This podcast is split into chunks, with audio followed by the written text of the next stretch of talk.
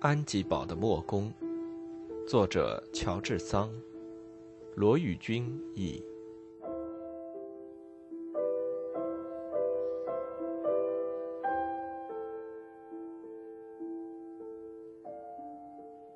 十通信。拉比尔进来了。许瑟特业已把一切的经过都告诉了他，他面色苍白，颤栗着。这个年老的、不能过于劳累的仆人，在旅途中不过是为马塞尔装点门面罢了。他虽然从来没有明白的表示过，但是对于他一向是忠心耿耿的。他像许瑟特一样，对于黑谷和老寨子很起反感，可是他绝不愿意离开他的女主人，而且说他一定要服侍他，不管他给他多么少的工钱。马塞尔对于他的忠心很是感动，亲切的和他握手，终于说服了他，使他明白，他回到巴黎去比留在布朗西蒙要有用的多。他要卖掉他在巴黎的所有值钱的东西，拉比尔有足够的才干主持这件事，把所有的价钱用来偿还布朗西蒙夫人在巴黎可能留下的一些日常零星债务。拉比尔听到有人说他又正直又聪明，想到自己可以做一个理财人，做一个万无一失的被人信任的人，为他很抱歉行将离开的人而效力，十分感觉荣幸。这样，才把话讲妥，预备好动身。马塞尔以无比的镇静态度，把他的处境仔细加以考虑以后。把格南路易换了回来，问他，在这乡间是不是可以把他留下的马车卖掉？你真的要这样的破釜沉舟吗？莫公回答道：“这对于我们倒好，你也许会长期在这里住下，我巴不得你能留下。为着我在那儿的事物和看望在那儿住家的我的一个姐姐，我常上那儿去。”那地方上的一切事情，我差不多都知道。我看得明白，这几年以来，乡村的绅士们都发疯似的要购买漂亮的车子和一切奢侈的物品。我知道有一个人想从巴黎买一辆车子来，你的那一辆既然正是现成货，那就省去了运费。在乡下。尽管有人发疯似的想买那些奢华的东西，可是都喜欢打小算盘，总想着节省几个钱。我看你的车子又漂亮又结实，究竟值多少钱呢？像那样的货色，两千法郎吧。你愿意我和拉比尔先生一道去那儿吗？我把他介绍给买主，他可以得着现钱，因为在我们那儿，大家只对外乡人才付现款。如果不太费你的时间和太麻烦你的话，你就一个人去办这件事吧。我很高兴去，可是不要对布瑞克南先生谈起，不然的话，可能他就想把它买下来了。他买那辆马车，哼，为什么不能呢？哼，他只缺少那么一件东西来向他家里的人夸耀了呗。而且布瑞克南这家伙。总会想尽方法，只给你这辆车子一半的价钱。我对你说，我会去料理这件事的。那么，如果可能的话，请你给我把钱带回来，可以吗？我本以为到这儿来有钱可拿，没想到不但拿不到，反而还得还出来。好的，我午后就走，因为今天是礼拜天，不碍我的事儿。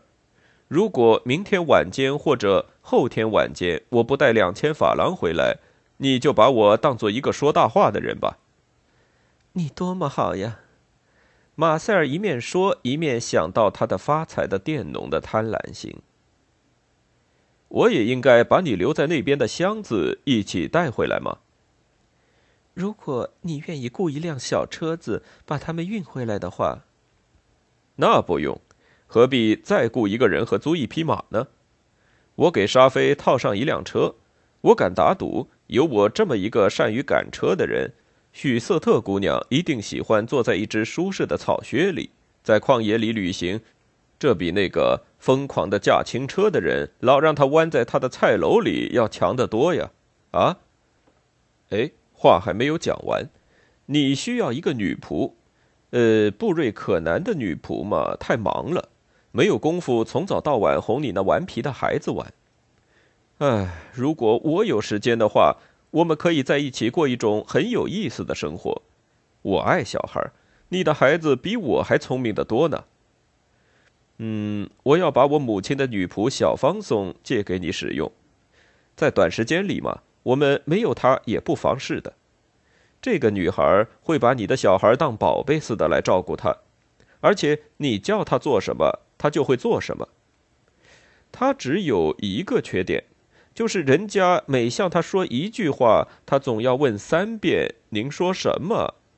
呃，可是那有什么法子呢？他想，呃，那是礼貌。总以为他要不是那样的话，大家不是会斥责他装聋子吗？你真是我的救命星，马塞尔说道。我真幸运，在这种使我万分为难的情况下，有一颗善良的心来援助我。不要客气，这不过是友谊上的小小的帮助，将来你可以用另外的方式报答我。而且自从你到了这里。无疑，你还没有想到，你已经大大的帮助我了。怎么回事呢？嘿，天哪！呃，以后再谈吧。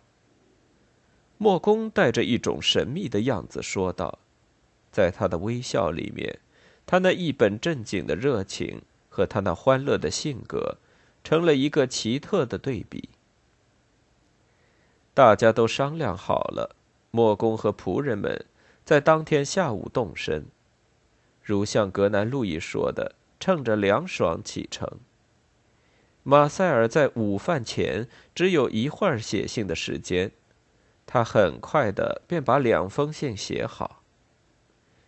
第一封信，马塞尔·布朗西蒙男爵夫人写给了他的婆婆，布朗西蒙伯爵夫人。亲爱的妈妈。我给你写信，如像给最英明果断的女人、最优良的家长写信一样，把一个我相信会使你伤感、比使我伤感还厉害的消息告诉你，并且，请你转告给可敬的伯爵和我们亲爱的家属。你过去常把你的恐惧告诉我，我们也曾屡次谈到我现在交涉的这件事。因此，我想你一看这封信就明白我要对你说的话了。留给爱德华的财产已经没有什么了，完全没有了。可是我的还剩下二十五万或者三十万法郎。我还是只从一个因利害关系可能夸大这场灾祸的人那里了解到我的情况。如果这场灾祸真是可能的话。可是那个人是那样的聪明，又不像存心来骗我，因为明天或者后天我就可以亲自去了解一下。我把好拉比尔给您打发回来，我不需要再从你那里雇佣他了。你把他借给我，原来为着使家里稍微有一点秩序，并且节省一些开支。他已经尽了他的努力。但是家里极力的节俭和外面没有节制、没有限度的浪费比起来，算得了什么呢？他会向你说一些不关重要的、使我骤然打发他回来的理由，那便是为什么我仓促的给你写信，而不能详细叙述我现在还不知道、将来也许才会了解的事情。我叫拉比尔只和你一个人会面，把这封信交给你。以便你有几个钟头或者几天的准备功夫，再向伯爵说明这件事。你可以千遍的向他说出你所了解的我的为人，如像我对财产是怎样的淡漠，关于过去的一切我是怎样的不会诅咒任何人和任何事，那样也许会使他心里获得安适。我怎么会不能饶恕那一位没有来得及补救一切就不幸死去的人呢？亲爱的妈妈，但愿他在你的心里和在我的心里很容易的得着一个完全的宽恕。现在，略略谈一下爱德华和我，在这种不幸的命运中，我们的遭遇是一样的。我只希望剩下的还能够供给他生活上和教育上的费用。他还没有达到对于财产的损失感觉愁苦的年龄，这些事现在他还一点都不知道。即便到他能够懂事的时候，最好也尽量不要让他知道。在他还没有生活在富裕生活里之前，便发生了这样的改变，对于他岂不算是一种幸福吗？如果把过最低限度的生活认为是一种不幸，其实在我看来，那并不是一种不幸。在他还没有感到这个不幸之前，早就习惯于节俭的生活。他还会以为自己是相当富有的呢。既然命运注定他要陷入在苦寒的境遇里面，拿他现在的年龄来说，受苦寒生活的教训不但不算是一个心酸的教训，而且对他只有好处的。上天使他正在这个年龄落到这种境遇里，总算是一个恩典。你会对我说，给他留下的还有别的产业。我对于这种指望向来是淡漠的，而且无论怎样也不愿意预先利用他，像一种侮辱似的。我拒绝他的家庭愿意为我做出任何的牺牲，来为我成全一种大家叫做高贵的生活。在了解我刚才听到的那些情节之后，我已经为我的生活打定了主意，我要去实现它，没有什么力量能够阻止我。我决心住在外省遥远的乡下，在那里，我将使我的儿子从幼年便习惯劳动和过简单的生活。他既不会看到，也不会接触到别人的富裕生活，以致摧毁我的榜样和我的教训的良好结果。我也愿意有时候把他带到你的面前，你将很高兴的看见一个健壮快乐的孩子，而不是一个脆弱痴呆的小人儿。为他的生命，我们曾经不断的担惊害怕。我知道你对他所具有的权利，我也知道我对你的意愿和劝告所应有的尊重。但是，我希望你不要斥责我的计划，把这个孩子交给我来教养吧。母亲的细心照顾和相接对他身体的良好影响，比较重金聘来的教员的敷衍的课程。和在布罗涅森林里骑马的游戏和乘车的游逛更要有益得多。至于我，你一点儿也不用担心。我对于过去无聊的生活和游惰的环境没有什么可以留恋的。我热爱乡野，我将使用别人从此不能再来打扰我的时间来读书，以便教育我的儿子。一直到现在，你对于我常有一点信任。现在却需要你全部的信任了。我期待着他，因为我知道你只要用你果断的性格和你温柔的母爱来考虑一下，便可以了解我的计划和我的决心。在家庭的观念下，这一切一定遭到反对。可是只要你说声我有理，大家都会赞同你的见解。因此。我把我们的现在和我们的将来都交给你的手里。我这一生对你都是忠实、亲爱和尊敬的，马塞尔。在信伟的复言里谈到许瑟特和请求把家里的管事人派到布朗来，以便了解本地产业破产的情况，积极的进行清理。至于马塞尔个人的事情，他愿意，而且能够借着本地一些能干的人的帮助，自己一个人把事物料理清楚。第二封信是写给亨利·列莫尔的。亨利，多么幸福，多么欢乐！我已经破产了，你不会再为了我的财富来责备我，你不会再憎恨我的黄金的锁链。我变成了你可以毫无遗憾的来爱他的一个女人，他不会再强求你对他有什么牺牲了。我的儿子没有什么丰富的遗产，至少现在还没有丰富的遗产要继承。从此，我有权利教养他，如你所期望的那样，把他教养成一个真正的人。我把他的教育托付给你，把他的整个心灵托付给你。我不愿意向你隐瞒，为了他父亲的家庭，我们也许还有一场小小的斗争。他们的盲目的溺爱，贵族的虚荣，总想不顾我的心意，在这个世界上把他弄成一个有钱有势的人。但是，只要用缓和的态度，用一点智巧，用极端坚强的决心，胜利终究是属于我们的。我打算远远的离开他们的影响，和他永远隔离，并使这颗幼年的心灵在一个温柔的、微妙的环境中去发展。他将像朱比特那样，在圣洁的牙穴里度过童年的生活。当他从这神圣的隐居的地方走出来，去试验他的威力的时候，当财富来引诱他的时候，我们早已把他锻炼成为一个坚强的人，可以抵抗社会的诱惑和黄金的腐蚀。亨利，我怀着最甜蜜的希望，不要拿你的残忍的怀疑和种种的顾虑来摧毁我的希望，那未免是一种怯懦的行为。你应当支持我，保护我。我现在离开了一个充满了殷勤和温暖的家，我所以要离开他，甚至反抗他，唯一的原因就是因为他不赞同你的原则。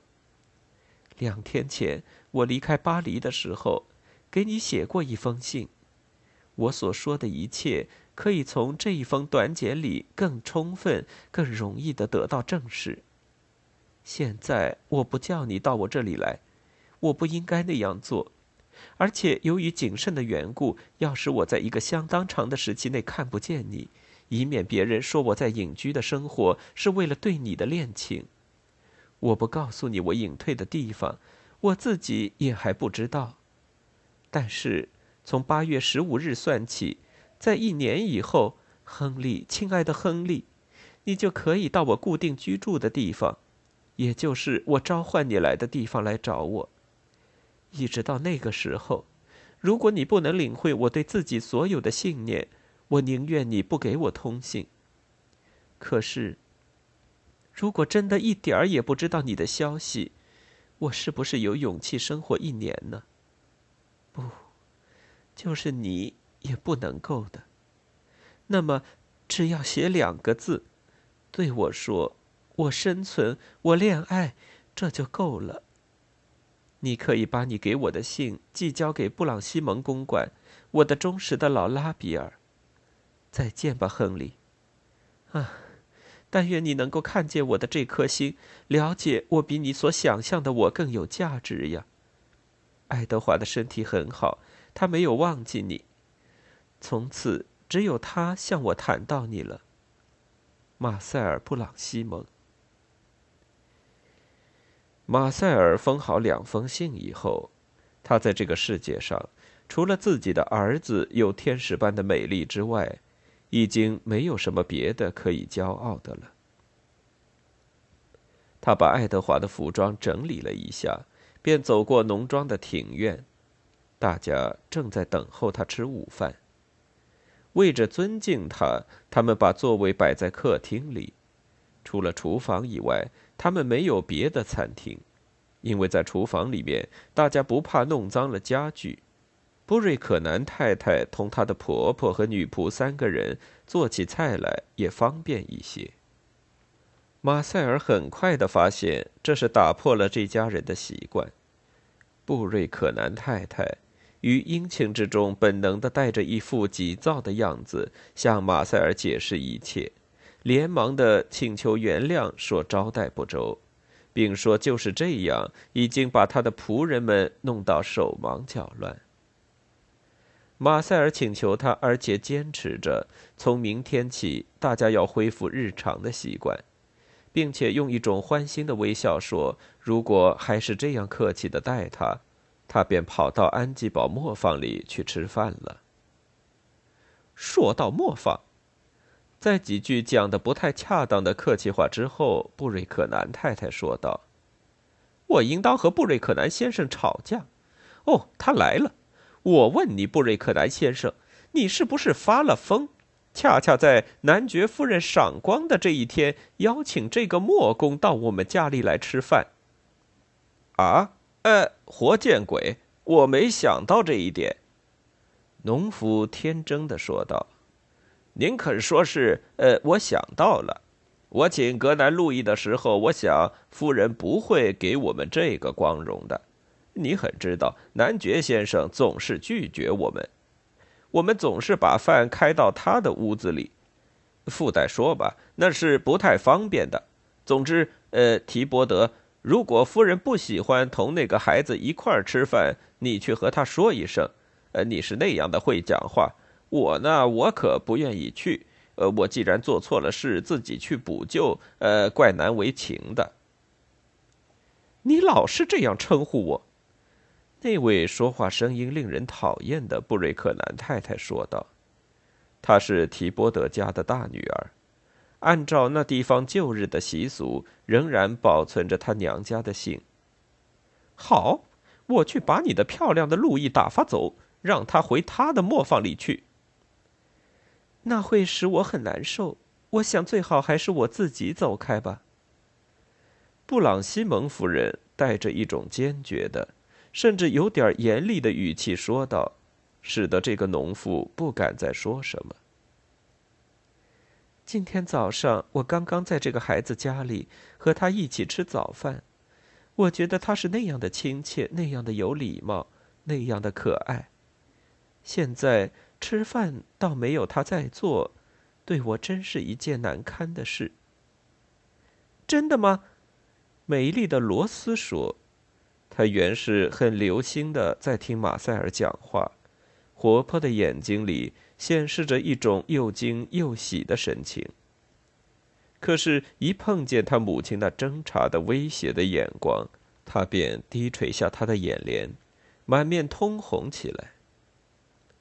那么，一定遵照夫人的意愿，布瑞克南太太说，又悄悄地对他女仆讲：每逢他发怒的时候。只有这个女仆能听到他的心腹话，这就是一个生得漂亮的男人占便宜的地方呢。拉苏奈特，也就是方松，狡猾的笑起来，显得比平常还要丑陋一些。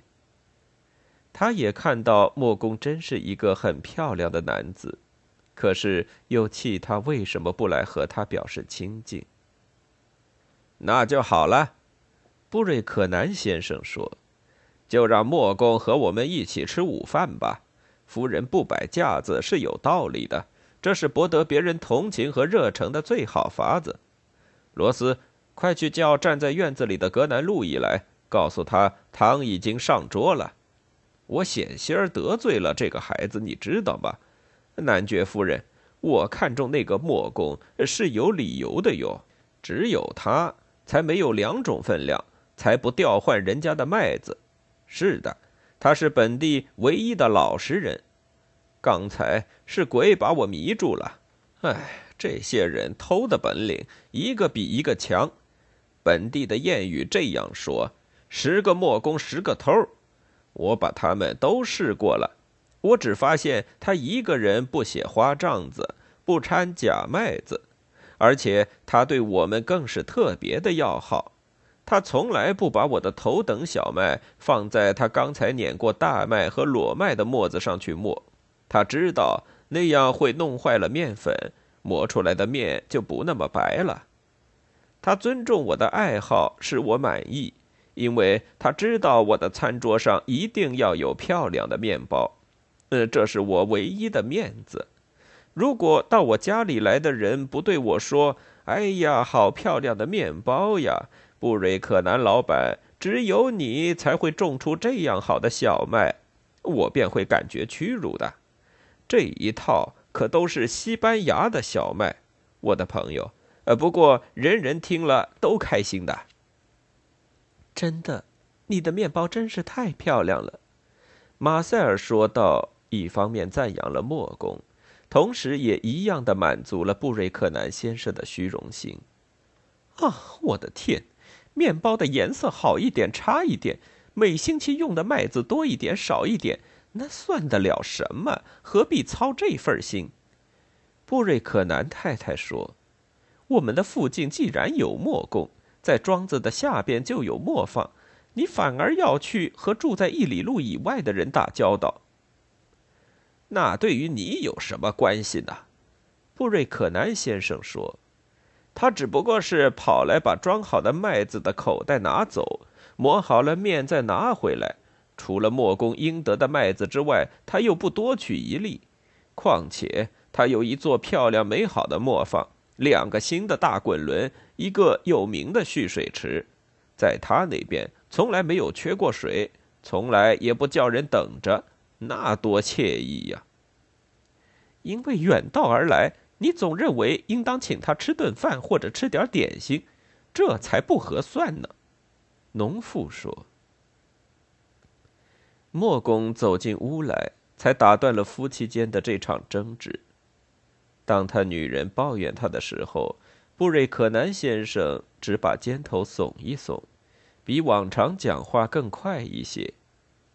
他原谅他容易发怒的脾气，因为他管理家务的勤劳和节省对他是很有帮助的。哦，你可来了，罗斯。布瑞克南太太向刚才同格南路易走进屋来的女儿叫道：“我们等着你来就坐呢，你可以叫拉苏奈特喊他来，何必要你亲自跑去呢？”是爸爸叫我去的，罗斯说：“我准知道，要不是那样，你才不会来找我呢。”莫公悄悄地向那个少女说：“因为你，我才受了埋怨。”你反而拿这样的话来感谢我吗？罗斯用同样的声调说。马塞尔没有听见他们说些什么，但是他们两人匆匆交换的密语，罗斯的满脸通红，和格南路易激动的神情，这一切使马塞尔不再怀疑。他明白布瑞克南太太为什么对可怜的磨面人有那样的反感。原来。那个美丽的罗斯，就是安吉堡的墨工相思的对象。安吉堡的墨工，作者乔治桑，罗宇君。